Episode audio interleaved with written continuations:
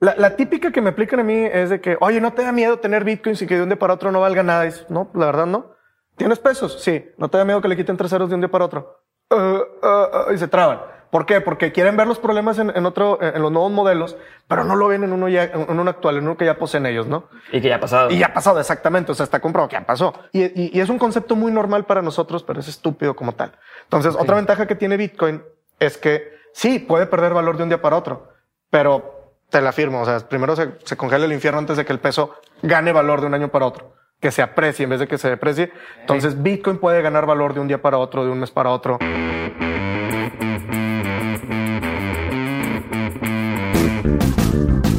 Hola a todos, yo soy Diego Barrazas y bienvenidos a este podcast que se llama Dementes, en el cual tengo conversaciones con aquellos que están retando el status quo sin importar la industria en la que se encuentran. Todo esto con la idea de llevarles a ustedes las herramientas, los aprendizajes y los insights que necesitan para llevar su vida al siguiente nivel. Como algunos ya lo saben, yo soy fiel creyente de la tecnología blockchain y tengo dinero invertido en distintas criptodivisas pero aún así debo reconocerles que me cuesta explicárselo a otras personas. Es por esto que me junté con Daniel Camacho para que me explicara a mí y a todos los que escuchan de mentes sobre este tema. La plática la tuvimos en febrero de este año, cuando el mercado de las criptodivisas iba en bajada, pero me da gusto ver que hoy nuevamente está subiendo y van a poder escuchar aquí un poco más sobre por qué está pasando esto y lo que viene para adelante en, en, lo que sigue del año.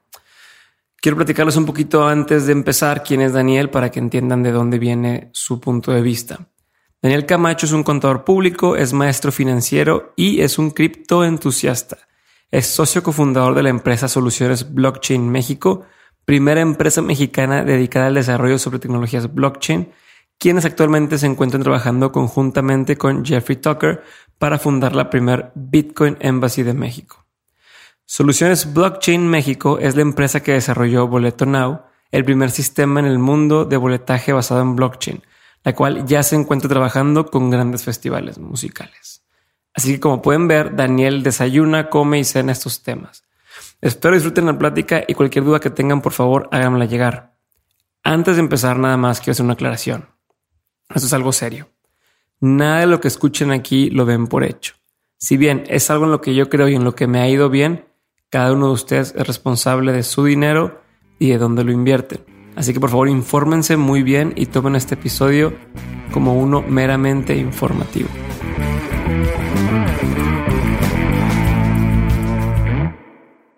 Bienvenidos a este siguiente episodio de Dementes. El día de hoy tengo el honor de presentarles a Daniel Camacho. Ahorita nos contaré un poquito de todo lo que hace, pero por la razón por la que está aquí es porque el, este señor está muy metido en todo el tema de, de, blockchain, de las criptomonedas y de todas esas cosas que nadie sabe qué son ni cómo se comen. El día de hoy viene a explicarnos a detalle qué es, para qué sirven, para qué podemos sacar provecho, cómo empezar a usarlas y demás. Entonces, los invito a que se queden conmigo y pues empecemos, ¿no? Daniel, muchas gracias por venir. No, gracias por invitarme. Y la primera pregunta, este, la pregunta obligada es, ¿Qué es blockchain? Ah, vamos a empezar con blockchain. ¿O con qué empezamos? Porque la pregunta te dirían, ¿qué es siempre Bitcoin? es Bitcoin. siempre se van por Bitcoin. Eh, así a grandes rasgos, blockchain es la tecnología detrás de Bitcoin y, de cualquier cryptocurrency o token que, que pueda surgir. Eh, va de la mano eh, Bitcoin con blockchain, pero hay diferentes blockchains, ¿no? Entonces mucha gente se confunde. Primero que nada, pues podemos empezar también con la básica, ¿no? Que es Bitcoin. Y Bitcoin, la manera más fácil de describirlo es una unidad de valor. Simple y sencillo eh, una unidad de valor que se mueve de la manera más pura que existe en la economía, que es con oferta y demanda. Okay. Alguien lo quiere, alguien lo tiene, alguien lo quiere aceptar, alguien lo puede dar, se acabó. Eh, la ventaja que tiene o la nueva detonante. Unidad, unidad de valor es equivalente a un chocolate o a un dólar? O sea, ¿cómo lo, cómo lo verías? Es que una unidad de valor puede ser intrínseca o con valor natural. Digo, la verdad es que es, eso ya lo utilizamos. Todo el dinero que nosotros tenemos es una unidad de valor. Hace mucho que el dinero no está respaldado en nada. O sea, por ejemplo, los pesos no están respaldados ni en petróleo, ni en oro, ni en aguacates, y los dólares no están respaldados en Kim Kardashian, ni en, la, ni en Coca, ni en Pepsi. O sea, no están respaldados en nada. Son unidades de valor que funcionan, eh, que, que, van en función a la fe que tiene el pueblo en el sistema financiero de cada país o en el sistema financiero global, eh, y que funcionan como una unidad de valor. Okay. Entonces, como unidad de valor, no tienen nada de nuevo ni de diferente, ni de extraordinario como un peso, un dólar, un euro. O sea, ya eso ya lo manejamos, ya lo, ya lo movemos. ¿Cuál es la diferencia? ¿Cuál es el, el- la gran disruptiva que tiene esto? Que es digital. Ok. Eso es lo, con, con lo que la gente se, se, se pierde. Te dice, no, es que no es tangible, no lo puedo tener. Tu dinero tampoco es tangible, esas transferencias están en una cuenta, no es tuyo, no lo ves. O sea, la gente se, se clava mucho en cosas tan pequeñas eh, o las pequeñas diferencias, si lo quieres ver así, que no se da cuenta lo igual o lo parecido que es a sistemas o a métodos actuales que ya utilizamos y que son tan comunes como el dinero. Ok, ok. O como los tazos, ¿verdad? Yo- Sí, pues, es que si vendías tazos, ¿cuánto valía un tazo? 5 o 10 pesos. Si era Lugia, si era Gogo, pues ya te valía Ya más. valía ¿no? más, eh, claro. Ok. Entonces, el, el Bitcoin es como una unidad de valor. Simplemente. Bueno, no el Bitcoin, sino estas.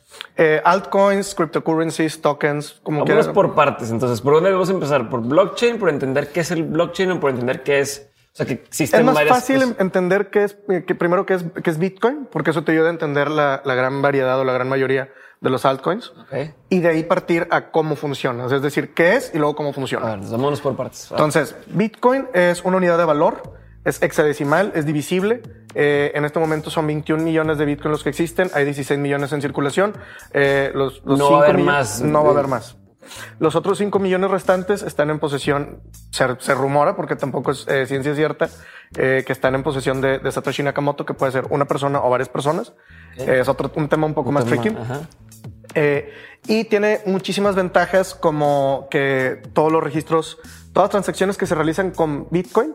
Va- Vamos a hablar de, de- de Bitcoin eh, como específico ahorita, pero muchas de estas eh, bondades aplican para todas las demás altcoins, ¿no? Todas las transacciones que se hacen con Bitcoin quedan registradas eh, en un registro inalterable, incorruptible. Eh, se valida en un sistema que es eh, envir- eh, auto environment, que es decir, el mismo ambiente está validando todas las transacciones. Esto funciona a través de blockchain. Eh, la ventaja de Bitcoin, como te digo, es que es divisible. Eh, por ejemplo, un peso lo máximo que lo puedes dividir es 99 veces y Bitcoin es hexadecimal, es decir, la, la función más pequeña es el Satoshi. Entonces tú puedes dividir Bitcoin en punto cero, cero, cero, cero, cero. Tiene mu- muchas más facilidades de uso que una moneda normal o, o la moneda fiat, ¿no? Ok. Entonces, eso es Bitcoin.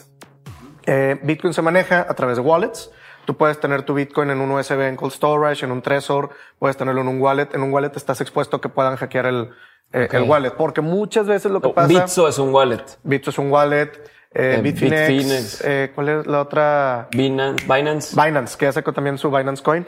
Este, hay muchos, muchos, este, wallets, incluso hay unos más under. O sea, de hecho, es, esto es muy difícil porque cuando tú quieres ver, por ejemplo, ves Stellar, la, la, la nueva moneda y dices, quiero comprar, me llama la atención. Oye, pues es que la manejan puros wallets bien under, güey.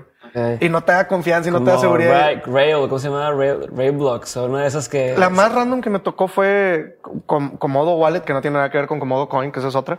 Comodo Wallet o de repente que Coin Wallet, así ya bien, bien, bien pinchona. que, que ves de que la empresa que, la, que, que sacó el wallet se creó hace un mes y dices, no, güey, me vas a robar. O sea, Hace poquito salió gente que, que le robaron así. bueno, es que lo que pasa es que, de hecho, no sé si viste lo de Bitso Ajá. en, No, en Facebook. no lo vi. Ah, está terrible, güey. Ah, que estaban este. hackeándote la- la las cuentas, cuenta. pero te da, tú dabas la información hasta cuenta que salía Bitso. MX totalmente, no, pero muy bien hecho, güey, porque sí se la bañaron. Era Bitso MX, la página de Facebook, obviamente no era oficial. Te decía, no, es que hubo un problema con la cuenta, te pedían tus datos, te pedían tus cuatro dígitos de transferencia, toda tu información y bye bye tu dinero. O sea, Mm. a- hay muchos problemas, pero eso estás de acuerdo que, que es externo a la aplicación, porque Sí. te- a ti te sacaron la información de una u otra manera. Entonces, hay muchas maneras de tener tu, tus cryptocurrencies. En este caso, cuando hackean una, un, un exchange, mucha gente cree que Bitcoin es inseguro por eso. Es como si robaran Banorte, robaran este Santander y yo dijera, ya no confío en los pesos. No tiene nada que ver una cosa con la otra. Ok. Cuando hackean una, un exchange, lo que hacen es conseguir los números de cuenta con los passwords y con eso hacer los movimientos. Porque como si hackearan un correo electrónico, como si hackearan tu cuenta de Facebook. Exactamente, por- porque mucha gente dice, pues no que era muy seguro blockchain. No, blockchain sigue funcionando como es. Sacaron la cuenta y el, y el password y con eso hicieron las transferencias y las transacciones. Entonces, eh, esas son la- las que siempre las es culpa que tuya, casi siempre, ¿no? De que, ah, Siempre pues es culpa tuya. No pusiste bien la, la página. No te y- fijaste, dejaste tu teléfono, te, te copiaron los datos, no pusiste las verificaciones suficientes, no pediste que te mandaran un mensaje, la doble validación, etcétera, ok. etcétera, ¿no? Para mí, la verdad, la, la- la más cómoda, dependiendo de las cantidades que tengas. Si vas a hacer trading, pues no lo mandes a un cold storage. Tienes que tenerlo ahí eh, con una liquidez rápida para que lo puedas estar moviendo. Si lo vas a dejar a largo plazo, si vas a hacer un long run, ¿sabes qué? Pues cold storage en un USB o en un Trezor y sin problemas. Entonces, eso es Bitcoin con todos sus, sus beneficios y, y- y sus eh, bondades. También, aparte, la, la ventaja que tiene con el dinero es que el dinero todos estamos familiarizados y, y es, ¿sabes lo, lo estúpido que es estar familiarizado con un concepto tan ridículo? Mi dinero siempre vale menos. Nada más que, ah, pues te, lo- te lo anualizan. Ah, pues la inflación es de tanto. O te dicen al principio del año, la inflación va a ser de tanto. Pero ¿sabes lo estúpido que es decir, oye, mi dinero siempre vale menos? Pues ¿por qué me das dinero? ¿Por qué no me das otra manera de, de- de unidad de valor que no se esté evaluando constantemente o por qué no haces algo para que no se evalúe? Pero no lo vemos. O sea, No, bueno, se nos lo hace vemos como, como normal. normal. que, oye, ¿por qué vale menos Bitcoin hoy? Pero y dices, tu dinero también ya vale menos hoy. Ah, no, pues sí. Oh, y tu la- dinero seguramente va a valer menos cada vez. La, la típica que me aplican a mí es de que, oye, ¿no te da miedo tener bitcoins y que de un día para otro no valga nada? Dices, no, la verdad no. ¿Tienes pesos? Sí. ¿No te da miedo que le quiten tres ceros de un día para otro? Uh, uh, uh, y se traban. ¿Por qué? Porque quieren ver los problemas en, en otro, en los nuevos modelos, pero no lo ven en uno ya, en uno actual, en uno que ya poseen ellos, ¿no? Y que ya ha pasado. Y ya ha pasado, exactamente. O sea, está comprobado que ya pasó. ¿Qué otra cosa? Por ejemplo, el dinero está hecho para, para, para inflarse. La, la inflación es un, es un paso siguiente para el dinero. ¿Por qué? Porque el dinero no se puede dividir. ¿Qué pasa si en vez de haberle quitado tres ceros al peso, le hubieras agregado tres decimales? Hubiera sido un concepto diferente la inflación en, en ese entonces, eh, la evaluación, perdón, en ese entonces hubiera sido un, un, un ambiente internacional completamente diferente. Nos hubieran, no nos hubiéramos visto tan, tan beneficiados por las importaciones y exportaciones, etcétera, etcétera, etcétera. Pero ¿qué pasa? Como no le puedo este, modificar, yo no puedo decir que este billete de 100 pesos no te puedo decir, eh, cámbiale a 94 porque la inflación es de 6% este año. ¿Qué hago? Ah, bueno, sabes que entonces vamos a, a emitir más billetes, a quitar valor y que, y ¿cómo quitamos valor? Que las cosas valgan más. Y así te vas, es, un- es una cadenita Ok. de, de problema, ¿no? Si realmente pudieras dividir la moneda hacia atrás y no tuvieras que dividirla hacia adelante, que en este caso dividirla hacia adelante fue quitarle ceros, mm, no, no te vayas tan lejos. En Venezuela se van con maletas llenas de, ¿qué, qué son? ¿Bolívares? Sí. Ajá. Maletas llenas de bolívares para comprar leche. De una devaluación tan cabrón que tienen, que es de 2.616%, creo que cerraron en el 2017. O sea, Esto poco es- les faltó para cerrar 2017 con 2017 de inflación. o sea, una ridiculez. Y, y- y es un concepto muy normal para nosotros, pero es estúpido como tal. Entonces, otra ventaja que tiene Bitcoin es que sí, puede perder valor de un día para otro, pero te la afirmo. O sea, primero se, se congela el infierno antes de que el peso gane valor de un año para otro, que se aprecie en vez de que se deprecie. Entonces, Bitcoin puede ganar valor de un día para otro, de un mes para otro. Ahorita mucha gente está asustada porque está perdiendo 30% de valor. Yo he visto cómo ganó 300% y cómo de repente perdió 50%, 70%. La gente se asusta porque no lo ve, la gente se asusta porque es nuevo. Pero no es nuevo, digo, no es lo mismo que haya pasado de 200 dólares a 1000 dólares y luego bajara a 500 dólares, a que pasara en 300, a, a 20 mil dólares, 15 mil dólares, 10 mil dólares. O sea, se van por el número y no se van por el, el porcentaje. Ok. Y creen que es algo completamente nuevo y asombroso. La verdad es que no. Y que sigue estando arriba de, de, de cuando, no sé, el Sí, año pasado, 2008, en enero año 2009, pasado. o sea, 2013. y, y, y, y es parte de, digo, e- esta volatilidad que tiene es completamente parte de su naturaleza y no debería de asustarte. Al contrario, debes de buscar la oportunidad de verte beneficiado de los dips, eh, de, de saber cuándo comprar, cuándo no, o de simplemente holdear. O sea, la verdad es que el, el, el hodl es la, la manera más fácil de poder determinar cómo es esta cultura. Es decir, ¿sabes qué? Lo voy a perder. No le pierdas, güey. Aguántate. Aguántate. Ve las gráficas. Vas a, vas a ver cómo siempre está subiendo y bajando y subiendo y bajando y subiendo y bajando. Que otra cosa bien impresionante. Tú ves las gráficas, por ejemplo, puedes ver las gráficas del oro. Vamos a decir del oro. Así prácticamente. Del oro tú ves la gráfica y de repente, sin, sin nada, ves la gráfica, tac, tac, tac. Tac, tac, tac, tac. Tac, tac, tac, tac. ¿Por qué? Porque no se mueve en fin de semana. Para los Blockchain. que, no, para los que vieron en los que están escuchando en podcast nada más, Ah, hizo sí. arriba abajo y se mantuvo, arriba abajo y se mantuvo. Sí, la, la gráfica se, se mantiene estática siempre en fin de semana porque es cuando cierran la- las casas de bolsa y la ventaja de, de, de mover la, mover cryptocurrencies es que es un mercado que se mantiene activo totalmente. O sea, Todo el tiempo. yo he tenido pérdidas que de repente que no mames, es que ¿por qué no vendimos? ¿Por qué? ¿Qué, qué pasó? O sea, me pasó de noche, literal, pasó mientras estaba dormido porque en China hicieron algo y se movió todo el y no pudiste. O sea, también ya va ahí de la mano mi pinche paranoia de tener una alarma siempre a las 3, 4 de la mañana para poder estar bien. Más que nada en fin de semana, que es cuando más pasan los, los madre. Una, una alarma a 3, 4 de la mañana, despiértate, chécalo, todo está bien, sacas, no sacas, vendes, no vendes. O si no, te adelantas para saber cómo va a estar aquí en México para las 7 de la mañana. Porque también los mercados no están exactamente homologados y a veces te puedes adelantar y ver, oye, eh, en Estados Unidos dice que está en X cantidad de dólares, saco la conversión en pesos, aquí debería estar en tanto, está en menos. Bueno, se va a homologar. Ahorita compro y va a subir porque va, va diferido, trae un lag ahí. Entonces puedes hacer ese tipo de movimientos, ¿no? Entonces, ya partimos de lo que es Bitcoin, cómo se maneja el mercado de Bitcoin, que es un mercado que no duerme, es un, mercado completamente internacional, un mercado muy barato, los fees que te cobran son ridícula e infinitamente pequeños comparados con lo que te puede cobrar desde una institución bancaria, una casa de bolsa o un Western Union. Vámonos así pan planito, ¿no? Entonces ya sabemos qué es eso. Ahora, ¿cómo funciona todo esto? Todo esto funciona en blockchain. ¿Ok? ¿Qué es blockchain? Blockchain es un, un decentralized ledger que es básicamente el, el, ejemplo para entenderlo, es decir, ¿por qué tengo que tener un edificio de servidores? Ajá. Si truenan una bomba, se quema el edificio, se quemaron todos los servidores.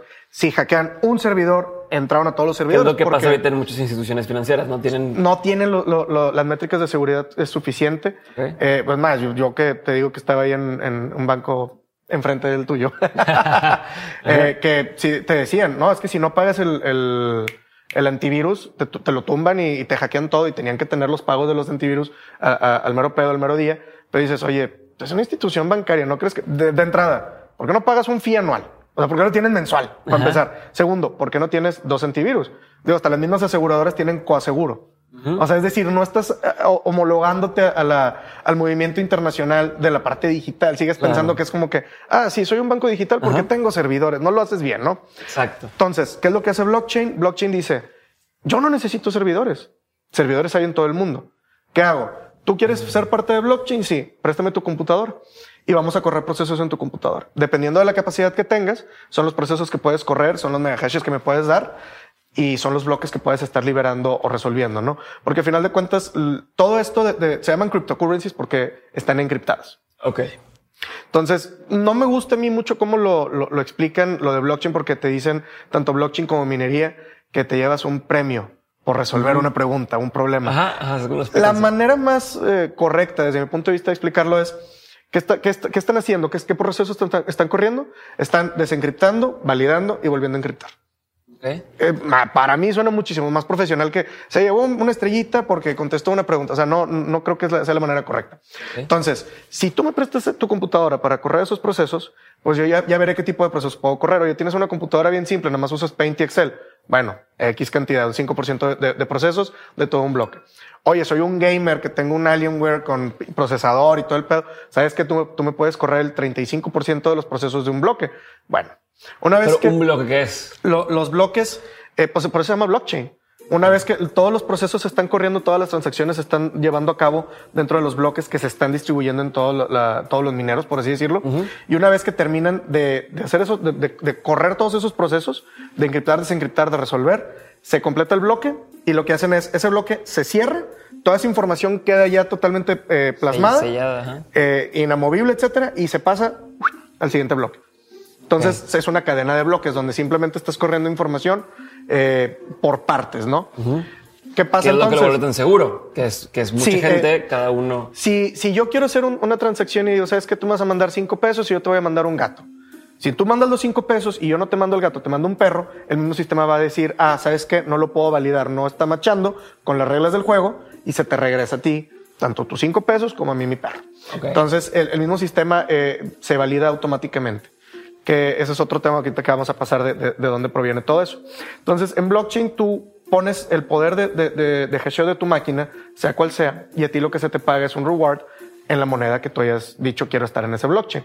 Cada moneda tiene blockchains diferentes. Okay. El blockchain de, de, de Bitcoin no es el mismo blockchain que de Ethereum, que no es el mismo blockchain de Stellar, que no es el mismo blockchain de Darkano, etcétera, etcétera. Bueno, creo que Darkano, no, Darkano le está haciendo la competencia a Ethereum.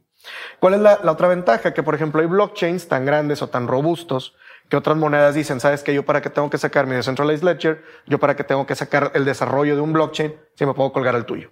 Que muchos hacen eso con el de Ethereum. Ethereum ahorita, la verdad, eh, trae el guante del infinito, güey. O sea, todo el mundo se le está montando, güey, porque ya lo ven muy robusto, lo ven muy, mm, eh, tiene mucha movilidad, tiene mucha usabilidad, es mucho más barato que un Bitcoin. Si lo quisiéramos poner antes de adelantarnos ahí, en términos así coloquiales, sería como decir una carretera. O sea, de oye, Ethereum construyó una carretera de aquí a Saltillo, pero Bitcoin construyó otra carretera y entonces mucha gente se monta en la misma que ya haya construido o con qué lo pudiéramos comparar. Lo puedes comparar así y puedes decir, sabes que la de Bitcoin nada más tiene dos carriles y la de Ethereum tiene 16.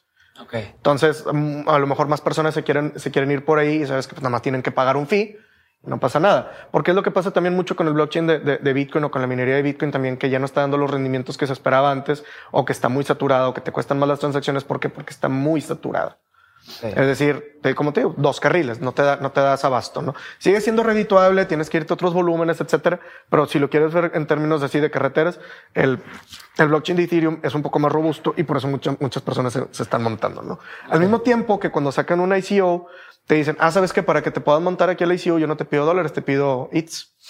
Okay. Que ETH viene siendo el token de Ethereum. Entonces te pido ETH porque yo voy a. El ETH. El ETH, que es diferente al ETC. Es el Ethereum Classic, ese es otro tema. Pero fíjate, eh, o sea, mídelo como una fórmula. Yo voy a sacar mi moneda y la voy a montar en Ethereum.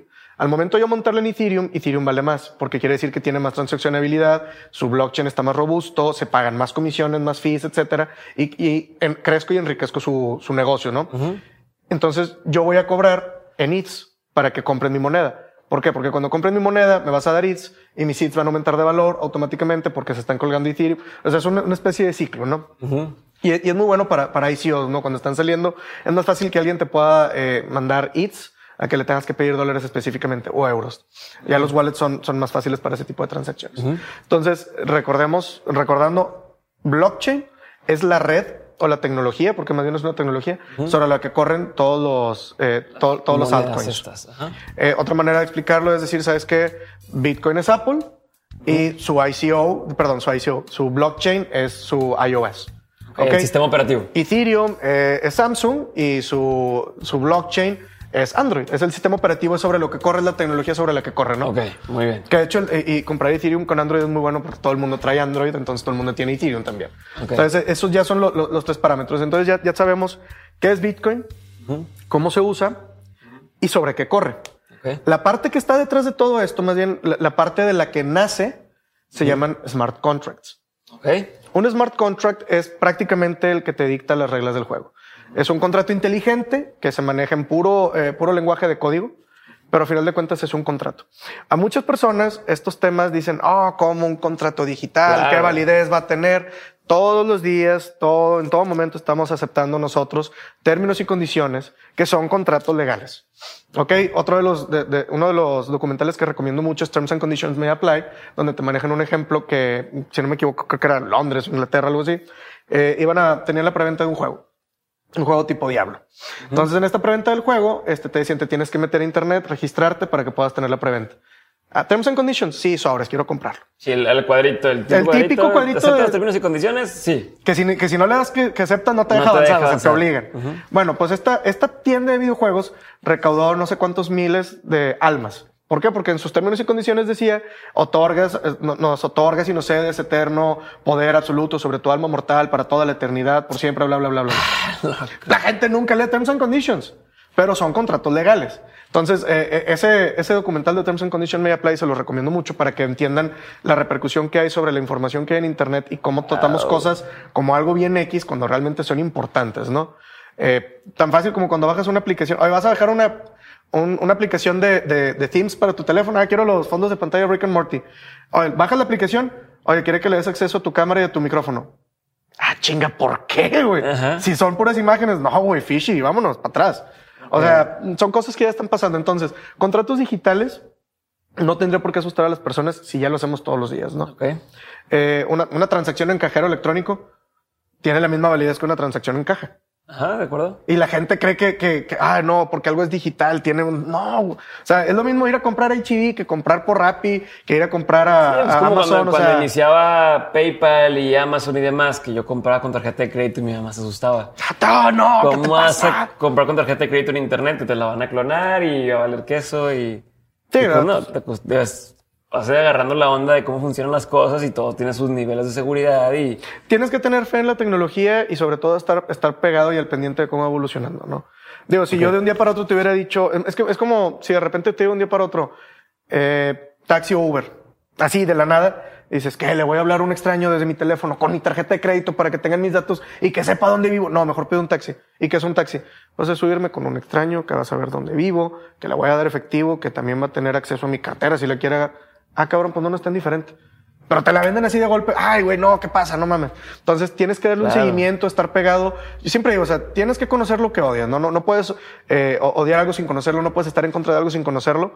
Y muchas personas con las que normalmente platico, pues soy el, el criptoentusiasta de todos mis grupos, siempre. Si llegas a, una cena, eh, ¿cómo, qué onda con el cripto? Ah, no, primero Acaba de bajar, jajaja. o se burlan, o se ríen, oh, ya le perdiste, o ah, lo alcanzaste a hacer, o ah, no, no creo, es puro fraude.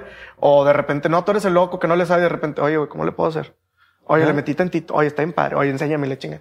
Entonces vas, vas viendo diferentes movimientos que puedes ver tú el, el, el choque social que tiene de cómo un tema es nuevo y cómo le tienen miedo porque no lo conocen. Porque también, digo, no es lo mismo eh, que alguien que sabe de finanzas pueda hablar de, de, del movimiento cripto a que un doctor hable de cripto, a que un ingeniero hable de cripto. O sea, no, no lo ven con los mismos parámetros, ¿no? A que uno, un pinche coder Okay. te va a hablar de cripto como una religión, güey, porque ese vato sí está viendo el trasfondo completo de, lo está viendo como Neo, güey, o sea, pinches los puntitos verdes de, Matrix. Entiende que está pasando. Ese vato sí ve todo, ¿no? O sea, una persona, un ITI guy, un coder, un programmer, esa persona sí te va a hablar de esos temas con mucha más fe y esperanza que un médico, que un ingeniero, que pues no sabe ni para qué chingados, ¿no? Ok.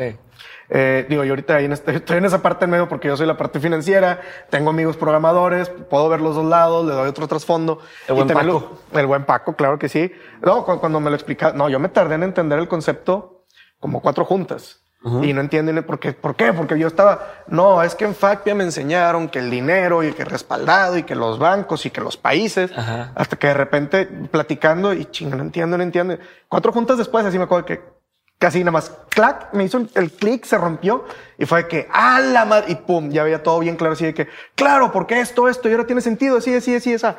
O sea, fue un proceso también, digo, no, no, no tiene que ser tampoco que te la vendan tan fácil. Eh, y muchas veces el problema es que tenemos paradigmas anteriores porque todo esto viene a romper los sistemas que habíamos estado utilizando. Que te, vuelvo, ¿por qué los utilizamos? ¿Por qué utilizamos dinero que vale menos? O sí. sea, lo estúpido que suenan conceptos tan fáciles que dices, ¿y por qué no cambian? ¿Por qué no puede ser diferente? ¿Por qué la gente está acostumbrada a eso, no? Y me comparan con la misma, o sea, como... Ah, ven la falla en el otro, pero no vara, para atrás. Este, no, y con la misma vara miden cosas que a lo mejor no aplica medirlo igual. O sea, oye, que esto es igual que la, los tulipanes. El... Ni si, mira, para empezar, te dicen lo de los tulipanes, ni saben qué era. Ni saben en qué año fue, ni saben cómo funcionaba. Pero es que hay un artículo ah, que pero, decía, pero la típica persona que te dice, no, Bitcoin es una burbuja, como la de los tulipanes. Oye, güey, ¿no estabas tú en la flor de la abundancia hace seis meses? o sea, dices, ¿qué pedo, güey? O sea, uh -huh. ¿por qué quieres jugarle el que te la sabes todas cuando realmente... No, es que nadie sabe quién está detrás de, de, de, de Bitcoin, quién es Satoshi Nakamoto. Yo no voy a confiar en eso.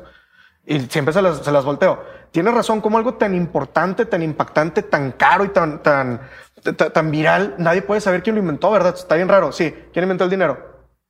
Uh, ni siquiera me puedes decir qué país lo implementó. Okay. Oye, no, es que no, no sé cómo funciona eso de blockchain, no me da confianza. ¿Sabes cómo funciona el sistema financiero mexicano?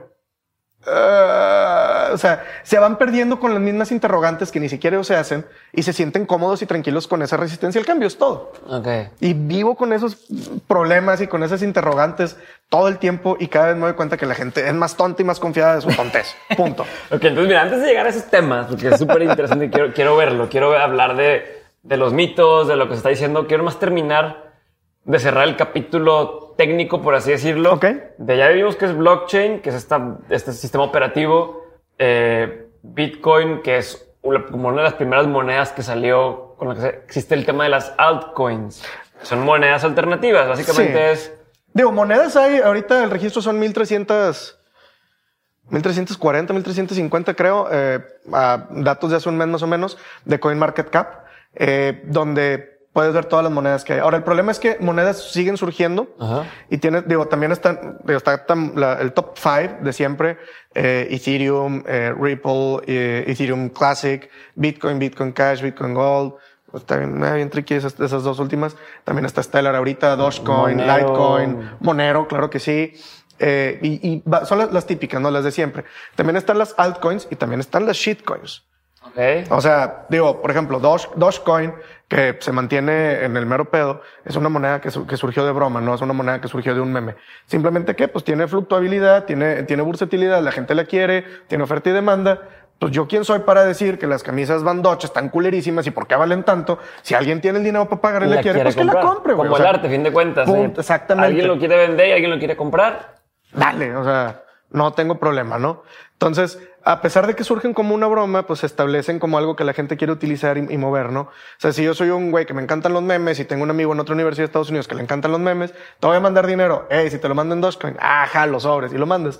Digo, no afecta nada, ¿no? Simplemente tiene la misma usabilidad y a lo mejor no surgió como un, vamos a hacer una moneda para mejorar el futuro y romper el sistema. No, se le digo, güey, estoy bien drogado, ando bien high, quiero sacar una cripto de un meme, sácate el perrito, eh, Dogecoin. O sea, no tiene que ser el, futuro ni, ni, venir a resolver todo lo que está pasando, pero puede tener la, usabilidad de una altcoin normal. Okay. Entonces, todas estas monedas que surgen, el problema es que normalmente no surgen con una usabilidad, ¿no? Ahorita un problema en el cual yo estoy muy en contra de esto es cuando una empresa dice, ah, sí, vamos a hacer el ICO, compra la moneda ahorita. Que el ICO es el Initial Coin Offering, que es como el IPO, que es Initial Public Offering.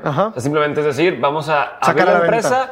Vamos a sacar a la venta las monedas como en mercado primario y ahora sí usted en mercado secundario dense, ¿no? Okay. Entonces a mí me molesta mucho que lo están haciendo ahorita porque te dicen, compra el ICO ahorita, cuesta 20 centavos y a fin de mes que se, que se cierre y que ya se vendan todas, va a valer un dólar. Entonces invierte ahorita. No, ¿por qué? Porque, porque una vez que vendas todas, tu empresa tiene más dinero, entonces mi moneda vale más. ¿Por qué? Porque son, eh, son IPOs disfrazados de ICOs.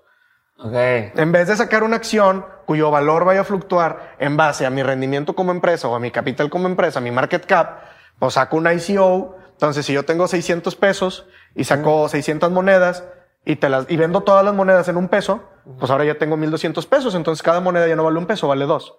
Okay. Eso es una función de, de, IPO, pero te lo venden como ICO. A mí no me gusta. Sí tiene usabilidad porque te, te da pauta para el desarrollo, para el self-funding de empresas que no pueden estar pidiendo dinero al banco, porque imagínate ir al banco, voy a sacar una, una empresa que desarrolla bitcoins. Ah, no, tú eres terrorista, vete, que no se puede. Sí entiendo la, la ventaja que tiene. Sí, que ahorita un chorro de hasta Ice-T, eh, Telipto, no sé cuál, o Long ah, que, que, cambió a blockchain. A, blockchain y todo el mundo empezó a ponerle blockchain a sus marcas. Le cambió a blockchain el nombre. De hecho, Kodak hizo lo mismo y sus, sus acciones subieron de 3 a 11. Subieron. Todo y luego se bajaron a, a 8 porque no iban a sacar su ICO porque tenían que checar el background de los inversionistas, ¿no? Entonces, ¿qué, pasa cuando saco un, token o un ICO, pero que en realidad es un, IPO? Pues yo no te estoy diciendo que la moneda va a tener uso, te estoy diciendo que va a valer más porque yo valgo más. Al contrario de Ethereum, que Ethereum dice, ah, pues métele lana, pues a lo mejor mi empresa va a seguir valiendo, pero ¿qué es lo que, lo que mide el valor de mi moneda? Que las otras empresas lo quieren para poder meterlo, que otras empresas lo quieren para colgarse de mi blockchain, que otras empresas lo quieren para fondearse y, salir al mercado, o sabes qué, que tiene mucha transaccionabilidad. Que Ethereum lo que empezó a sacar fue para venta de música, este peer-to-peer, eh, casinos, peer-to-peer, ventas de otros artículos, peer-to-peer, es decir, yo, yo como empresa hago que otras personas quieran la moneda que tú tienes, entonces eh, estimulo la oferta y la demanda y el valor va en función a eso. No nada más porque yo valgo más. Claro. Okay. Entonces, eso es lo que no me gusta de, los eh, IPOs disfrazados de ICOs, pero por eso hay muchísimas monedas, ¿no? Ah, el ejemplo que siempre utilizo es Potcoin. Alguien dijo, oye, si sacamos una moneda que no tenga que entrar en el sistema financiero eh, mexicano, perdón, estadounidense, que nos ayude a hacer transacciones, que tenga un registro contable seguro y confiable y que sirva para comprar y vender marihuana. Sobre, vamos a sacar Potcoin. Y está Potcoin. Ahorita, por ejemplo, salió Banana Coin, que está teniendo mucho pegue, mucho auge. ¿Por qué? Porque Banana Coin lo que hace es decir, ¿sabes qué? Yo quiero comprar plátanos, no le voy a comprar a HEB, que HEB le va a comprar a un reseller, que el reseller va a ir con un retailer, el retailer va a ir con los pinches campesinos, los campesinos, perdón, los ejidatarios van a ir con los campesinos y le van a dar una fracción de menos del 5% del valor real. No, ¿sabes qué? Peer to peer. ¿Quieres plátanos? Sí. Dame dinero y ese dinero se va directamente a las comunidades. Y con esos, esos coins puedes comprar cargamentos o kilos de plátano. Eh, y está eh, Banana Coin. Muy específico. Muy específico, pero si te fijas también va en función de el dinero se va directamente a la comunidad, se lo estoy comprando directamente peer to peer y tiene una función. No, no están diciendo, sí, no, invierte en Banana Coin porque el plátano va a subir de precio y o sea, no, se está yendo por ahí. tiene un uso, tiene una. La usabilidad es lo que desde mi punto de vista rige la oferta y la demanda y el éxito o fracaso de una moneda. Después platicamos algo de eso en el que decían, oye, pero ¿por qué hay tantas monedas y por qué hay tantas cosas? y había como un argumento de, pues yo puedo cambiar esto por esto. ¿Te acuerdas cómo, cómo lo platicamos aquella vez? Ah, eh, digo, es que... Se, decían, oye, ¿qué compro? ¿Qué, ¿Por qué Bitcoin o por qué Ethereum o por qué tal? Y por qué tengo que pagar con una una cosa y con otra. Pero era un tema de de los exchanges. Así como tienes dólares, puedes tener euros o puedes tener. Sí, oye, está barato. bajando el dólar y está subiendo el yen. Ah, pues sabes que cambio mis dólares por pesos y compro mis yenes con pesos, aunque se me vaya ahí un fee. O sabes que este, el, el yen ya va para abajo. Bueno, vendo mis yenes y compro, ¿cuál lo subiendo? Euros. Bueno, sabes que este exchange sí me acepta yenes. Ah, bueno, compro directamente los yenes con, con los, los euros con mis yenes. Es un- una temática de, de transaccionabilidad que ya utilizamos ahorita, ¿no? Eh, los famosos, Me conviene tener dólares ahorita. sí, Me conviene tener dólares porque está alto y comprar con dólares en lugar de comprar con pesos porque la conversión me va a salir más caro o algo así. Es que digo, ahorita ya estamos, estamos a punto de llegar a la to- a- al Atomic Swap, que es básicamente lo que te digo. Cada moneda tiene su blockchain. Ajá. ¿Por qué se necesitan los exchanges? Suena raro. Digo, mucha gente no se da cuenta de esto y cuando yo se los digo, ah, oh, se dan cuenta por qué. Porque ni siquiera lo ves con un ojo crítico. Si las monedas surgieron para hacer las transacciones peer-to-peer, uno a uno, sin intermediarios, porque usamos exchanges, que son intermediarios, al final de cuentas. Nadie se da cuenta de eso porque no lo ven con el ojo crítico y técnico. ¿Por qué se usan los exchanges? ¿Por qué? Porque si yo quiero vender o cambiar y ETH por bitcoins, no puedo pasarlos porque tienen blockchains diferentes. Ocupo un intermediario que haga la, la transacción, la conexión. El Atomic Swap es hacer que los blockchains se, inter- se, se intersecten y yo pueda cambiar Ethereum con Bitcoin o Ripple con Stellar o Stellar por Komodo o Komodo por Dogecoin. Sin un intermediario. Exactamente. Ok, y eso, Ese es el Atomic Swap. ¿crees que sí vaya a pasar eso? Pues ya está en desarrollo y sí, yo sí le veo muchísimo futuro. Obviamente yo creo que lo implementarían las grandes y pues en el momento que pase eso, todas las pequeñas que no estaban o que estaban planeando o que estaban dudando eh, montarse con Ethereum, se van a montar con Ethereum porque van a decir que metiéndome con Ethereum tengo acceso a las cinco, al top 5. Vámonos, güey. ¿Por qué? Porque ahora sí yo voy a poder recibir eh, o vender mi moneda, mi Camacho Coin con mi IPO disfrazado de ICO y voy a poder aceptar bitcoins porque estoy colgado del, del Ethereum. ¿Y qué va a pasar con los exchanges? Los exchanges van a ser un, va- van a fungir como, bueno, mi teoría es que los exchanges más grandes de cada país van a empezar a fungir como bancos centrales. Una especie de función de banco central de decir, oigan, estas transacciones o se está cayendo o cómo va, O es más, más como un, un advisory. Este, y como quiera va a haber gente que va a querer tener eh, su dinero en un exchange para poder tenerlo y sacarlo en pesos. Ok. Esa va a ser la función. Es decir, yo puedo estar cambiando, sabes que puedo hacer 15 movimientos de Ethereum a Bitcoin, de Bitcoin a, a Ethereum Classic, de Classic a Monero, de Monero a, a- a- Cash, a Gold, a Stellar y y de repente, pum, regreso a Ethereum y sabes qué es Ethereum, lo regreso a Bitso y Bitso me lo cambio en pesos y saco mi ganancia. Porque el, el mismo Atomic Swap no te va a cambiar por pesos. Es decir, los exchanges van a seguir existiendo, pero ya no, ya no van a tener la usabilidad de antes. Ahora van a ser simplemente para transacciones de cash out y no, nada, y, y no para trading como ahorita surgen, como, como ahorita se utiliza. Ok, ok.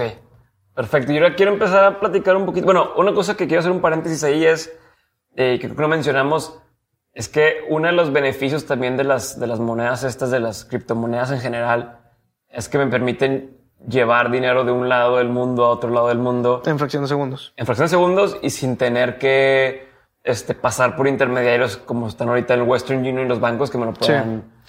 este, Eh, eh, esa ventaja es de, de las más utilizadas. Por ejemplo, muchas personas en Zimbabue reciben bitcoins de otras partes del mundo, principalmente de Estados Unidos, este, donde Zimbabue eh, tiene una hiperinflación. Zimbabue es el, el, el capítulo de Los Simpsons donde el señor Burns tiene un billete de un trillón de dólares. Bueno, ese billete existe realmente en Zimbabue. Así está su pinche evaluación. Entonces, perdón, así está su pinche inflación. Tiene una inflación ridícula que, digo, Venezuela y le anda haciendo la competencia, ¿verdad? Entonces, Venezuela es otro de los países que recibe muchas transacciones de cryptocurrencies. Que déjame corregirte, me encanta corregir todo el mundo. No es criptomoneda, es criptodivisa. La manera correcta. Me tan mama pendejo. corregir a la gente con eso. Es cryptocurrency, no cryptocoin. Entonces, eh, las criptodivisas las reciben mucho en países que tienen mucha inflación. Casualmente, quién sabe, bien raro, eh, este tema de, de- de los cryptocurrencies tiene mucho auge y mucho pegue en lugares donde el sistema financiero tronó. Bien raro, quién sabe por qué no, como fraudes y burbujas funcionan donde fraudes y burbujas más grandes ya tronaron, ¿no? Bien raro. Entonces, eh, se hace mucho eh, este tipo de transacciones porque si no pueden estar rastreando. Por ejemplo, Western Union tiene un límite de, de- de- de monto, tiene un, un fee para cada monto. Eh, por banco también hay transacciones que puedes hacer o no puedes hacer. La fiscalización de diferentes eh, factores, de diferentes países, eh, la do- doble tributación. O sabes que imagínate, yo quiero mandarle a mi familia Imagínate que yo estoy en Estados Unidos y tengo que mandarle a mi familia 500 mil pesos para una operación porque tienen un problema y la moneda ya no sirve para nada y lo mandan dólares. Ah, papá, lavado de dinero, terrorismo. Mafia. Y le no, güey, pues que una, una- y, oye, compruébalo, mete los papeles y le chinga. ¿Sabes qué? No me complico. Del banco lo mando a mi exchange, de mi exchange lo mando allá y allá utilizan Bitcoin como moneda de uso. Para poder pagar con eso. Exactamente. De hecho, es el, el único lugar en ¿Qué el país mundo. viste? Zimbabue. Zimbabue. Es el único país del mundo donde el precio de Bitcoin está diferente al del resto del mundo. O sea, por ejemplo, eh, Por la demanda que tiene y eso, por el uso que se le da. Exactamente. Y también es un problema ir allá a comprarlo o venderlo para beneficiarte de esa diferencia de precio, porque cuando lo quieres sacar, los mismos bancos te, los, te, te- te- te bloquean. Porque al final de cuentas te estarías llevando recursos del país en un, en un movimiento, una transacción de ese tipo. Entonces, vamos a suponer que eh, más o menos, si no me equivoco, estaba como 30, no, como 40 o 50% más caro Ah, pues es mucho, güey. Sí, claro, o sea, al grado que dices, oye, pues cuánto está el vuelo a Zimbabue, ¿no? Para irme para allá a ver qué puedo hacer, ¿no? Ajá. Este, ¿por qué? Porque ahí tiene una transaccionabilidad diferente, una, usa- una usabilidad más amplia, que quiere decir que para la gente vale más. Ok, entonces hablando de eso, sí quiero pasarme por todo el, el tema de las... quiero ir platicando de todo lo que he escuchado que dicen, por ejemplo, oye, pues Los fake news. mucho, pues, pues no sé si son fake news o son estas este, cosas que a la gente le gusta repetir, pero es de, oye, pues mucho Bitcoin y mucho no sé qué, pero pues todavía no encuentran usos. Esa es Eh, una de las cosas que he escuchado. Ese está genial. Eh, este güey, el de Wolf of Wall Street, Belfort, eh, eh, hacía un comentario en una entrevista en televisión eh, con un, un- un caso y un tema, más bien una aplicación y un tema que si te lo venden así, te quedas y dices, con madre, el vato tenía razón. Que te dice, Bitcoin nunca va a ser utilizado como moneda o nunca va a llegar a ser una moneda porque la cantidad de transacciones que se hace con Bitcoin en trading es de un 95%. Y la cantidad de transacciones que se hacen con Bitcoin como compra-venta es de un 5%. Quiere decir que Bitcoin nunca va a llegar a ser moneda y simplemente se va a quedar como un stock option. Te le dices y dices, hey, tien- tienes razón, si la gente no lo utiliza para comprar cosas, Sí, porque no se quieren deshacer de ello, lo que decía, ¿no? Que no quieren no, soltarlo. más bien que, que hay, más, eh, la- hay más personas que lo compran para holdearlo, Para luego venderlo, que, lo, que, que las personas que lo compran para utilizarlo, ¿no? Ok. Entonces te le dicen así, te la compras, te- tú la compras y dices, sí, cierto, pues ¿por qué no? Pero no te pones a pensar que dices, oye, ¿por qué se usa tan poquito Bitcoin? Ah, porque aumentó un chingo de valor. Entonces las personas, en vez de tener que gastar .34 Bitcoins, ahora tienen que gastar .0000048 Bitcoins. Para comprar lo mismo. Exactamente. Entonces quiere decir que el porcentaje de uso no es lo mismo .00000 que .30 cacho. Entonces por eso se utiliza menos, porque va en función de- de- del valor que tiene. Es como si yo te dijera, eh, ¿sabes qué? Eh, este coco vale más. O sea, este coco es mágico si lo vendo en dólares que si lo vendo en pesos en Cancún. ¿Por qué? Porque cuando se lo vendo en dólares al gringo me va a pagar 5 dólares y se lo vendo al mexicano se lo vendo en 50 pesos. Pero cuando me lo compraron en dólares es mágico. No, no funciona así. Simplemente la oferta y la demanda que tiene algo de, de en función al valor. Que siempre para el, para el mexicano va a salir más barato algo en Estados Unidos, en, en México, que para el gringo, que se lo van a cobrar más caro. Que para el gringo no le importa porque en los- las métricas de su economía sigue siendo barato, ¿no? Que también esa es otra. Me, me preguntaba, por ejemplo, mucho mi novia. Me dice, es que ¿por qué hay tantas monedas? Y en, y en ese tema le digo, es que porque hay tanta, tantos billetes. Cada país tiene Eso su es lo billete. que me refería la- hace ratito. Ah, uso. Ah, eso es lo que me refería. Ese ejemplo. Es que es, es lo que le digo. O sea, cada país tiene su billete. ¿Por qué tantos billetes? Por ejemplo, si yo quiero comprar mano de obra para hacer un smartphone, ¿qué me convendrá tener más? ¿La moneda de Tailandia o euros? La moneda de Tailandia, muy probablemente. Oye, si yo quiero comprar aguacate, ¿con cuál me sale más barato? ¿Con pesos o con dólares? ¿O cuál me acepta? O si yo me quiero ir a Estados Unidos a comprar ropa, ¿qué me conviene llevar? ¿Yenes o dólares? Es decir, dependiendo del uso que le voy a dar, es la moneda que voy a utilizar. Y hay monedas, como te explicaba ahorita, hay cryptocurrencies especializados. Por ejemplo, ¿quieres tener anonimato completo? Vete con Monero. ¿Quieres comprar marihuana? Compra Potcoin. ¿Quieres ser la sensación de Internet y bien chistoso? Usa Dogecoin, es un meme. O sea, tienes toda la, la variedad Hay de carros usos. de lujo, ¿no? Que se venden con... Bitcoin ya, ya se puede utilizar para comprar McLaren, para comprar Ferrari, para pagarle, este, le van, bueno, Ethereum lo van a utilizar para pagarle a un jugador de los Mavericks de Dallas. Este, y en una parte de Europa utilizaron Bitcoin para, para el fichaje de un jugador de fútbol. El Arsenal ya está metido con un ICO, va a ser el primer equipo de fútbol profesional que va a tener un, patro, un sponsor eh, relacionado con cryptocurrencies y ellos van a estar involucrados. Ok. Eh, ¿Quién más? Bueno, Banana Coin, ya te expliqué ahorita también ese ejemplo. Mm, bueno, ahorita también, por ejemplo, los que te comentaba del patrón oro, ya hay refinerías que van a sacar sus propios ICOs. Eso lo contaste fuera de cámara. Entonces, ¿pudieras nomás comentar qué es eso? O sea, las refinerías, o sea, las gasolinas... Hay, hay refinerías, por ejemplo, eh, una era Mint, no me acuerdo cómo era, este, Digo, to- toda esta información que te estoy pasando, mucha gente normalmente dice, ah, es que es mucha información, ¿cómo le hago para conseguirla? Yo ahorita lo que estoy tratando de hacer es para eh, acercar esta información más a las personas. Eh, saqué un- una página de Facebook que se llama El Rincón de Satoshi, Ok. donde estoy publicando normalmente la información que yo veo, la, con, la que yo, con la que yo estoy expuesto todo el día. Y ahorita estoy batallando un poquito porque estoy teniendo que encontrar el balance entre pongo información nueva, que son un chingo de notas al día, o pongo información antigua para que empiecen a entender este conceptos más, más básicos, ¿no? Entonces estoy batallando, pero si se quieren echar una vuelta, pueden ver todo este tipo de notas con un poco más de opinión al respecto. Claro. Entonces, estas de las refinerías lo que quieren hacer es decir, oye, yo quiero sacar una moneda. O, por ejemplo, co- Un ¿cómo? Pemex, debe sacar una moneda. Es que ya, ya existe, por ejemplo, ¿cuál es la moneda del petróleo? El dólar. Después de la Ah. Segunda Guerra Mundial se llegan a los acuerdos donde dicen, cuando quieran vender petróleo tienen que usar dólares. Pues que qué raro que el dólar llegó a ser la moneda más chingona. Ah, ok, sí es cierto. Ya cierto. existe. Sí, porque no lo puedes comprar en otro, o sea, comprarlo en dólares. por eso fue el, eh, Cambia dólares y de dólares. ese fue el conflicto que tuvieron con Saddam y por eso casualmente tuvieron guerra con un país con petróleo. Qué raro Estados Unidos. ¿Por qué? Porque no quería homologarse esa regla. Y dice, yo tengo el pinche petróleo, yo lo voy a vender lo que yo quiera porque tiene que ser tu moneda.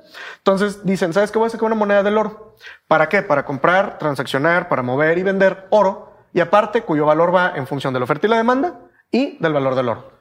Es decir, volvemos al patrón oro, el arcaico, la vieja confiable, que ya no utiliza ningún pinche país. Y dices, patrón oro meets blockchain. Cabrón, tienes, eh, tienes resuelto el pedo. En el momento que salgan estas monedas, yo creo que vamos a estar más cerca de llegar a encontrar un stablecoin.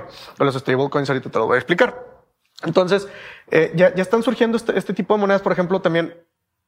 No es una buena opción, pero se tiene que mencionar. Venezuela va a sacar el petro. Tremendo y total fraude y fiasco que va a ser. No porque sea blockchain, no porque sea un cryptocurrency, no porque sea un cryptocurrency que funcione para petróleo, sino porque lo está sacando Venezuela. No puede, no sea, puede ¿quién está ser. detrás de eso? Sí, Y- no voy a comprar, un, no, no voy a invertir mi dinero en un país que no tiene comida en sus tiendas, que no tiene medicinas, que su presidente era un chofer de camión y que tiene una inflación del 2600 y pelos. O sea, no. Es como si te dijera, eh, vas a comprar un, un, una- un teléfono. ¿Lo vas a comprar marca eh, Samsung o Kodak? Samsung. Sí, Kodak, oye, sabes que Kodak era bueno para hacer cámaras, pero no, su fuerte no, no, no, no, no- son los teléfonos. O sea, hay que ver también dónde metes el dinero. Entonces, esa, esa del Petro, lo peor y mi miedo más grande es que le va a dar una fama terrible a los cryptocurrencies. O sea, va a ser un Todo el mundo habla mal de las monedas. Porque, ah, porque pasa esto, ¿no? Las currencies. ah, Una hace algo o pasa algo que alguien abusó de. Ah, algo y tiró el nombre y ya te empina todo, ¿no? Sí, no, el, el- el típico de, de Disney que, que robaron información, que los hackearon y que pedían el ransom. eh, ah, pues era el, el virus era Ah, ransomware. sí. Era el Ajá. ransomware. Te pedían el ransom en bitcoins. Ah, Bitcoin, la moneda del terrorismo y de los Para crímenes y la chingada. y- Sí, güey, pero ah, y cuando me secuestran a alguien, ¿qué me piden? ¿Tazos? No, me piden pesos. Y no por eso el peso es la moneda del- de los secuestros. El terrorismo, ¿con qué se financia? Con dólares y con euros. Y no por eso es la moneda del terrorismo. Cocaína, güey. ¿Con qué, con, con qué venden? Qué, qué- qué es lo que aceptan eh, los narcotraficantes para vender cocaína? Dólares. Y no por eso el dólar es la moneda de las drogas. Entonces son conceptos totalmente estúpidos. O la misma que ah, te robaron y robaron un exchange y ya por eso no funciona. Pues no, no es como la que decíamos ahorita. No pierdes la fe en la, en la moneda porque un, un lugar se vio afectado, ¿no? Ok, entonces, siguiente cosa que dicen es el tema de es una burbuja. Esa es la típica. Es una burbuja. Si es una burbuja, el punto sería por qué dices que es una burbuja. Entonces, hay que entender también cuál es el valor, eh, el valor intrínseco y el valor natural. Definitivamente, siempre algo que esté fluctuando entre oferta y demanda, siempre va a estar inflado, siempre va a ser una burbuja. El valor natural de un teléfono, eh, de un iPhone, es de 50 dólares. Es su valor natural. Pero te lo venden 10 en 10 mil y si tú estás dispuesto a pagarlo, ese se convierte en su, en su valor intrínseco. Entonces, vuelvo. Yo no tendría problema en analizar y poder determinar si es una burbuja, si está más inflado. No por eso quiere decir que esté mal, no por eso quiere decir que no sirva, no por eso blockchain deja de funcionar. Simplemente el precio está inflado, punto. Pero ¿por qué lo quieren ver como algo para desmeditar y no lo aplican para atrás? Como que, ah, Apple es un fiasco, ¿por qué inviertes en Apple? Ah, ¿por qué? Porque los precios están inflados, güey. La gasolina está inflada. Los cereales están inflados, los commodities están inflados, la electricidad aquí en México está inflada. Tontos productos, tantísimos productos que están tan inflados y no por eso dices, ah, es una burbuja, todo está mal, ya no lo compras, ya no confíes. ¿Cuánto te cuesta hacer ropa? Los mismos pantalones que mandan de, ¿qué es de, de aquí de Coahuila? Ajá. de Levi's, Levi's. los mandan a Estados Unidos y regresan acá inflados. Y no por eso dices, no, es una burbuja de mezclilla. No. O sea, estos mismos conceptos que ya ocurren, que ya pasan, El más fácil, güey. Si, si a mí alguien me dijera, es que cómo puedes invertir en algo que es una burbuja. Oye, güey, ¿cuánto te costó la botella de bacacho en el antro este fin de semana? Estaba inflada como un 700%. Ajá. Pero esa no te hizo ruido. O sea, vuelves conceptos tan estúpidos y tan normales que ya vivimos día a día y que ahora les parece ser que les encontraron el hilo negro y desconfían de todo porque, uy, no, Bitcoin puede ser una burbuja. Sí, Bitcoin puede ser una burbuja. No que sea el concepto de Bitcoin una burbuja, sino que el precio esté inflado. Es decir, si todo el mundo quiere Bitcoin, pues muy probablemente vaya a estar inflado un 30, un 45% y luego regrese a su valor normal. O luego vuelva a, volver a estar subiendo y bajando el, escaloneo típico, pero no por eso está mal, es simplemente el valor de, que es como te digo, en Zimbabue puede estar inflado. ¿Por qué? Porque ya se usa un chingo. No por eso quiere decir, uh, Zimbabue está siendo víctima de un fraude. Claro. Hasta, no va en función de. claro. ¿Qué tendría que pasar para que de pronto, o sea, este miedo de la gente es, ah, voy a perder todo? ¿Qué tendría que pasar para que dijeran, ah, Bitcoin deja de existir y ya no vale cero pesos? Que el Internet dejara de existir prácticamente. O sea, que se fuera la luz en todo el mundo, que dejara de existir Internet y ya no hubiera manera de hacer la transacción. Okay. Eh, eh, compartí hace poco ese artículo de los, las cinco maneras en que Bitcoin pudiera caer. La, principal es el Armageddon, ¿no? Que se acabó el Internet, volvimos a, los a, 1900, 1820, se acabó todo, ¿no? Esa es la primera. La segunda es que realmente eh, los países se homologuen y digan, sabes que yo voy a sacar un cryptocurrency y a lo mejor Bitcoin pudiera perder muchísimo terreno, muchísimo valor. Porque no porque deje de tener todas sus funciones y todas sus bondades, sino que la gente, que la misma gente que tiene un paradigma de decir, invierto en Bitcoin o no, porque es que no, no lo respalda nada. Ah, mejor un país, porque a huevo, el país lo respalda. Van a empezar a, sacar, van a descapitalizarlo o van a preferir irse para acá. También recordemos por qué ahora en diciembre tuvo un incremento tan fuerte Bitcoin. ¿Qué pasó? en diciembre se disparó y luego en enero Sí, ahorita, ahorita está bajando todavía, pero recordemos, es que no se trata de decir, ah, ¿qué pasó en el mundo cripto? No, ¿qué pasó en todo el pinche mundo? O sea, mm, Trump hace algo eh, y, pasa todo en el mundo, se mueven las divisas, etcétera. Entonces, ¿qué pasó en Estados Unidos? Llegan los, los famosos tax cuts de, de, de Trump, todas las empresas, para no verse mal, porque estaban recibiendo tax, tax cuts impresionantes de millones, que empezaron a hacer, a repartir dinero como bonos a sus empleados.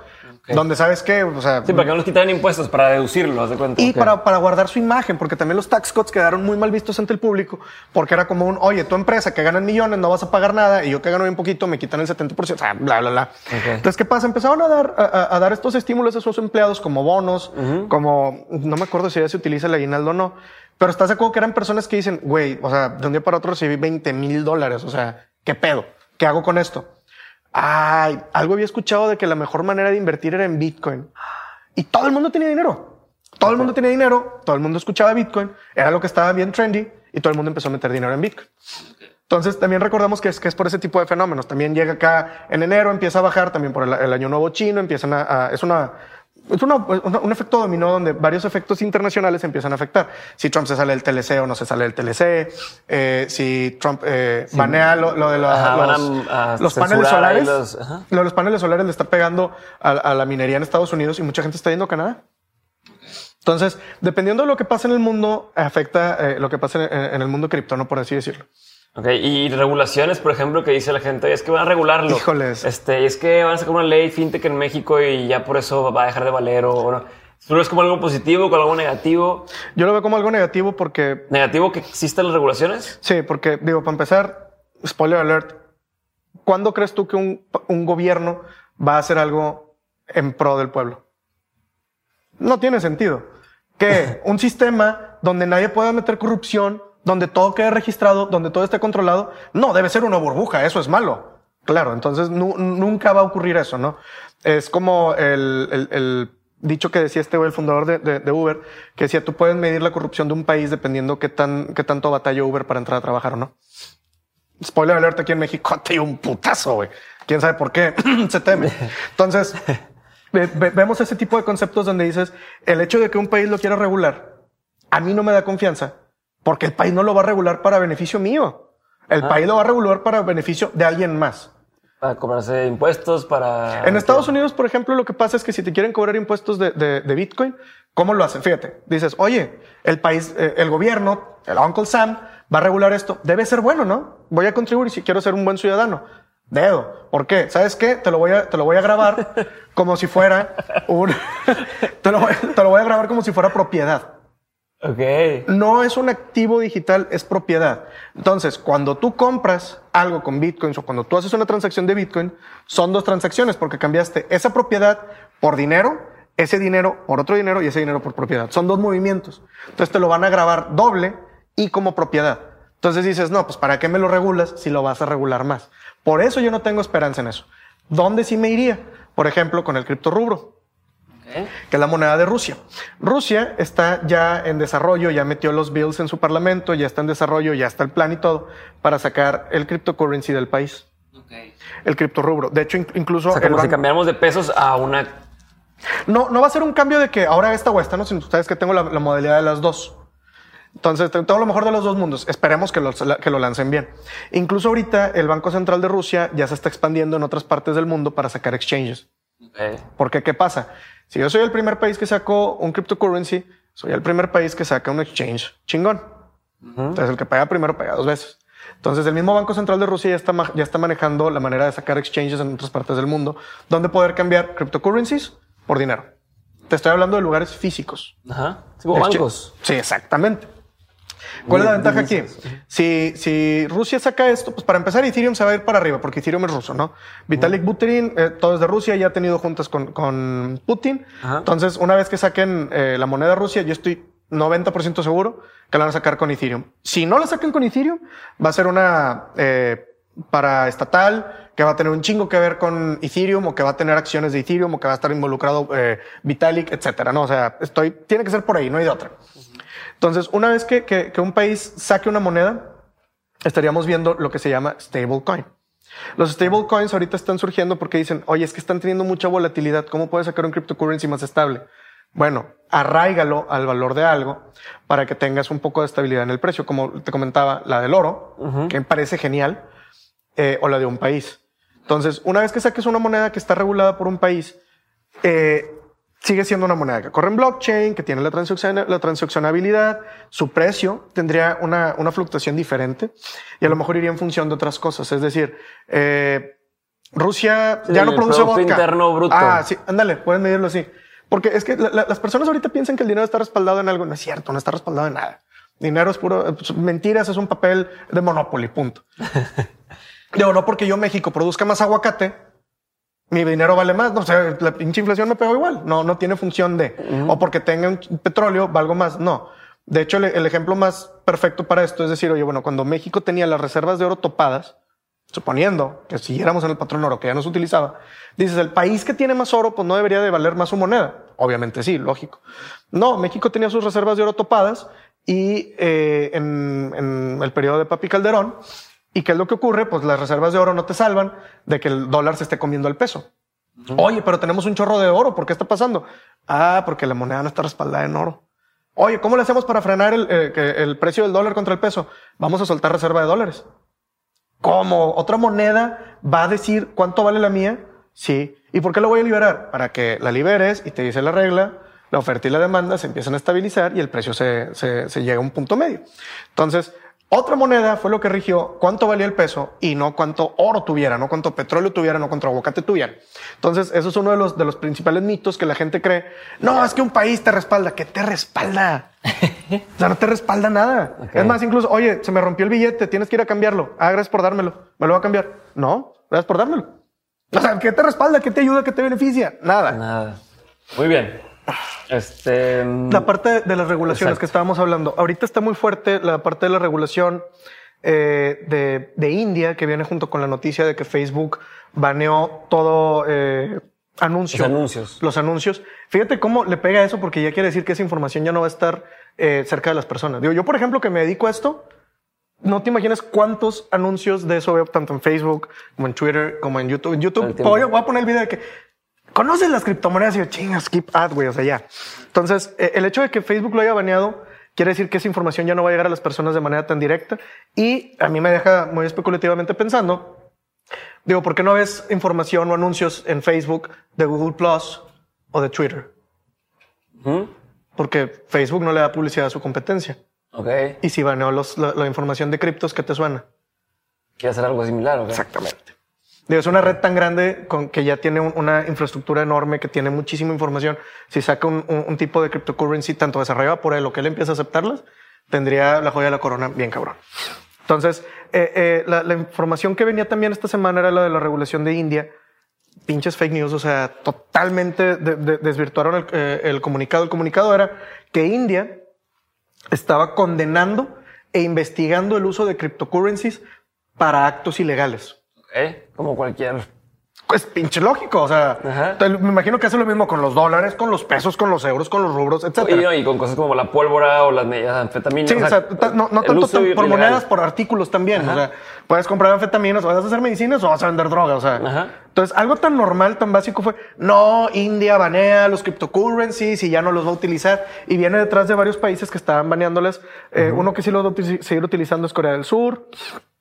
Eh, Japón sigue muy fuerte. China anda ahí como que entre que sí, que no. En Europa se usa muchísimo. O sea, realmente se usa muchísimo en tiendas. Tú puedes llegar a pagar con, con, bitcoins o con Ethereum. En Estados Unidos se utiliza muchísimo porque también la gente, si en algún país en el mundo la gente no va a tener confianza en su sistema financiero, aparte de México, es Estados Unidos. O sea, ellos ya se los cargó el payaso en 2008. O sea, las, las, personas ya no confían en las cuentas de inversión, en los, en los bancos, en los fondos. Wall Street dijo que algo es malo. Pues el Chile debe ser bueno. Para que ellos estén en contra de eso, debe ser bueno. Punto. o sea, bien fácil. Entonces, ahí también viene otra. ¿De dónde tomas tu información? O sea, si lees la nota de India y no la investigas tres clics más, te quedas con información completamente equivocada. También, muy, esa me, me encanta a mí. Fulanito, este genio de las finanzas, con un imperio y un historial de, inversiones, opina que Bitcoin es malo y que es un fraude. ¿Cuántos años tiene? 80. ¿Usa internet? No. ¿Por qué no va a hacer caso a él? Vitalik Buterin, güey de 22 años, todo flaco, todo ñango, pero que es un hacker ruso, que es cofundador de la empresa más grande que existe de criptos ahorita. Y ese güey sí te puede explicar, no, si es bueno, porque bla, bla, bla, bla, bla, bla. Es decir, ¿por qué tomarías eh, en cuenta la información que te da alguien que no sabe de eso. Warren Buffett, por más que sea una chingonada en inversiones, en, el boom de los 90 del punto com no invirtió nada. ¿Por qué? Porque no sabía. Entonces, si no saben, no le mueven. Si no saben, no lo hacen. Si no saben, no lo opinan.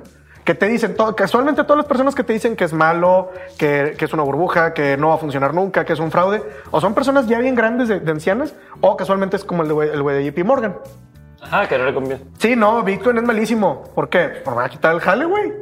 Y al mismo tiempo te pones a investigar y casualmente JP Morgan empezó desde el 2013, chingue y chingue, sacando una patente para patentar Bitcoin, para patentar blockchain, para patentar criptos.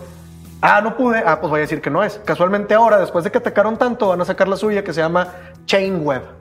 Chingate esa Chainweb para que la gente, eh, literalmente esas son las palabras del comunicado, para que las personas ya no tengan que recurrir al tormentoso, problemático e ineficiente blockchain de las criptomonedas actuales.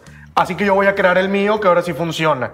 O sea, no, no. Sí, es puro juego de, cosas, ¿no? sí, o sea, a mí me dicen, no, es que las personas de JP Morgan o de Wall Street dicen que es malísimo. Ah, güey, pues qué raro que, en el 2008 también decían que las, las hipotecas eran buenísimas. O sea, y es una frase acuñada por mí. Casualmente siempre que, el ámbito financiero te dice que todo está bien, se viene una pinche evaluación y una burbuja y, una caída impresionante.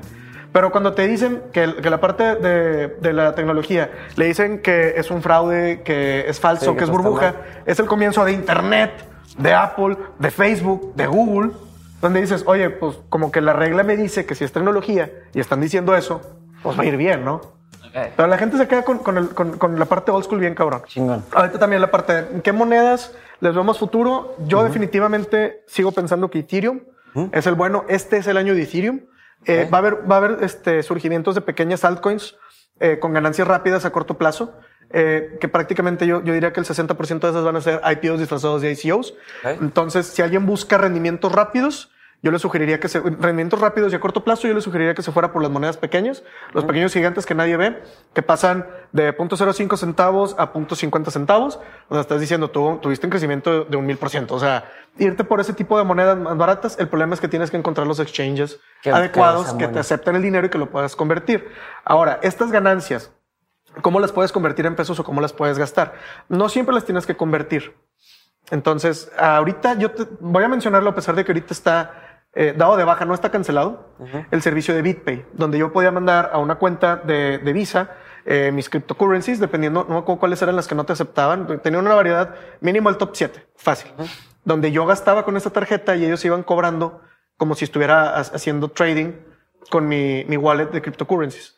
Entonces era muy buena. Ahorita, ahorita la suspendieron, pero estuvo trabajando todo el año pasado y el antepasado también. Eh, otra manera de hacerlo aquí en México, si lo quieres ver así, puedes incluso, si no quieres pasar por un exchange o no quieres este, pasar por el sistema financiero mexicano, puedes hacer diferentes transacciones tanto en comercio online, es decir, a una página de internet que me acepte eh, bitcoins o ethereum y luego eso cambiarlo. O sea, es una triangulación. Puedes cambiarlo por, es como si estuvieras utilizando mercado puntos de mercado pago, ¿no? Entonces puedes hacer una triangulación. Pero lo más sencillo es mandarlo a Bitso y mandarlo a Bitso y mandarlo a mi cuenta, una un Pay. Si lo mandas a, a Bitso, puedes mandarlo a cualquier lugar. O sea, cualquier cuenta, no tiene que ser nada más tuya. Otra, que es la que yo recomiendo y a mí me funciona mucho, este, por ejemplo, ahorita estoy pagando una despedida de soltero.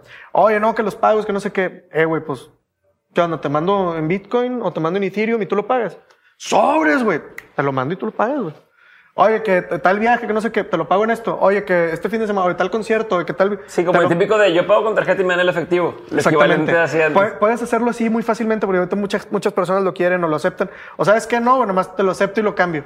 Pero empiezas a hacer que la gente, mira, con que alguien, a, a, raíz de que yo dije eso, con que alguien tenga una cuenta de Bitso que la tenga ahí, que tenga la aplicación o que se pueda meter, ah, pues a ver qué pega aquí, ya es un, un, un granito que, que, estoy dejando en el mundo cripto de alguien que se va a interesar y lo va a seguir moviendo. Entonces, son las maneras de hacerlo. La más fácil, mándalo a Bitso, lo sacas a una cuenta. Eh, la que ahorita ya no está, desgraciadamente, es BitPay. Eh, y la más complicada es una triangulación o un pago por, por una, por otra, ¿no? Como, como decimos coloquialmente. Eh, ¿Cuál otros temas queda, queda pendiente? Ya dijimos que Ethereum es la buena. Este, sí, ¿cuál es de apuestas, no? Ethereum es como Ethereum completamente. yo, yo voy Team Ethereum, bien cabrón. Ok, este, ah, hay una pregunta súper importante que me hicieron que no sé si la conoces, el quantum computing. Y quantum que se está amenazando eh, el tema de las criptos. ¿Sí? ¿No? ¿Qué opinas? No creo que sea una amenaza como tal. El cripto, eh, el, el Quantum computing, bueno, la, parte cuántica es que algo puede ser o no ser. Entonces la, computación es binaria, es o eres uno o no es un cero. No, entonces lo que hace el quantum computing es que puede ser uno o cero al mismo tiempo, dependiendo cómo lo utilice el procedimiento que estás realizando. Quiere decir que los chips, en vez de tener 50, 50 chips, ahora van a tener 25. ¿Por qué? Porque ya no tienes que tener 25 eh, de unos y 25 de ceros, sino que voy a tener 25 que son uno y cero al mismo tiempo y yo lo defino, ¿no? Yo no creo que sea un problema, simplemente van a ser las transacciones más rápidas. De hecho, podría abrir todo un campo la minería impresionante, donde podrías estar minando más. Imagínate que puedes estar minando doble, por así decirlo, porque no nomás tiene que ser uno o un cero, puede ser los dos.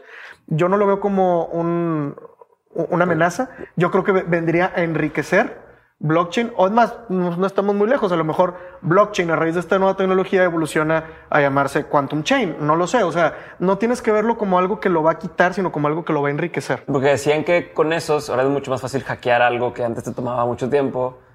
Es que si lo ves por la parte de la hackeada, pues también es mucho más fácil protegerte porque tienes el doble de protección. O es, más fácil hacer procedimientos porque tienes el doble de poder de procesamiento. O sea, va por los dos lados, ¿no? Ok. Sí, o sea, es más fácil que me asalten porque, porque él tiene una pistola, pues yo también tengo uno. O sea, va para los dos lados. Perfecto. Entonces, ya nada más para terminar, eh, algún libro, este. Eh, de libro yo les recomendaría de, de Business Blockchain. Ese es, es uno de, de, los primeros que leí. Y lo que tiene importante es que las colaboraciones que tiene son de, de Vitalik Buterin. Entonces está, digo, está un poco, un poco básico, empieza muy, muy básico, pero te da un trasfondo más especializado y te lo da desde el punto de vista de alguien que está colaborando con la empresa más grande de cripto. Eh, y de hecho, es, el, el, autor trabaja también con, con, las personas de Ethereum, ¿no? De, de documentales, yo les recomendaría eh, Terms and Conditions May Apply para que vean cómo está el ambiente en Internet, para que se den cuenta cómo estamos expuestos a todo esto. Eh, Banking on Bitcoin me parece impresionante también. Y yo creo que se, con esos dos se pueden agarrar una muy buena base y también que busquen TED Talks. TED Talks de cryptocurrencies. Esos están geniales porque son en todo el mundo. Está desde el geek super virgen de Silicon Valley de Estados Unidos hasta la maestra que consiguió bitcoins para financiar a sus alumnos en una escuela en Argentina. O sea, los TED Talks te dan un, parámetro más amplio para que puedas entender cómo está en todo el mundo este, este concepto, ¿no? Perfecto. Yo ahora sí digo, hay muchos temas que queríamos hablar, algunos se pudieron hablar, este, pero para la gente que quiere saber un poco más y ya a niveles, hay varias preguntas que me mandaron súper técnicas que, que son respuestas que sí tienes, que sí puedes platicar. Este, ¿Dónde pueden localizarte? ¿Dónde pueden seguir la conversación? Yo eh, les diría que se, metieran a visitar el Rincón de Satoshi. Eh, ahí pueden mandar inbox y puedo contestar algunas dudas. En el mismo Rincón de Satoshi eh, estamos ya viendo la, manera de hacer publicidad para eventos que vamos a estar realizando para estos temas, para acercarlos al público, tanto de beginners como de advanced. no, no, no hay que cerrarlo. Eh, y que estén pendientes para, para, ese tipo de eventos que vamos a estar realizando. Y te digo, si se meten ahí al rincón de Satoshi, con muchísimo gusto contestamos todas sus dudas, ¿no? Perfecto, pues espero que les haya quedado un poquito más claro de Bitcoin eh, eh, o en general el cryptocurrency, si no nos haya revuelto más. Y acuérdense, es criptodivisa, no criptomoneda. Exacto. Muchas gracias por haber estado aquí. Gracias, Camacho. Señor. Estamos a la orden. Ya está.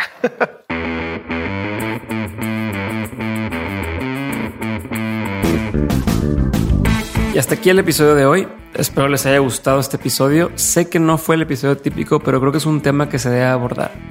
Si quieres que haya otro episodio con Daniel si tienes dudas o comentarios, por favor envíame un mensaje por Facebook a facebook.com diagonal de mentes podcast o a mi correo diegobarrazas.mx. Si crees que este episodio pueda servirle a alguien más, por favor compárteselo. Muchas gracias a todos ustedes por escucharnos cada semana y quisiera aprovechar para mandarle un saludo especial a todos los que nos escuchan desde Perú, Colombia, Guatemala, El Salvador, Ecuador y Argentina. Últimamente me han estado llegando muchos mensajes de ustedes, así que les mando un fuerte abrazo y nos escuchamos la próxima semana. Yo soy Diego Barrazas y esto fue Dementes.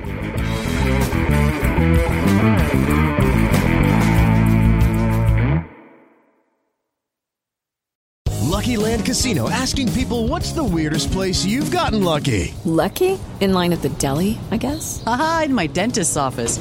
More than once, actually. Do I have to say? Yes, you do. In the car before my kids' PTA meeting. Really? Yes. Excuse me, what's the weirdest place you've gotten lucky? I never win and tell. Well, there you have it. You can get lucky anywhere playing at LuckyLandSlots.com. Play for free right now. Are you feeling lucky? No purchase necessary. Void where prohibited by law. 18 plus. Terms and conditions apply. See website for details.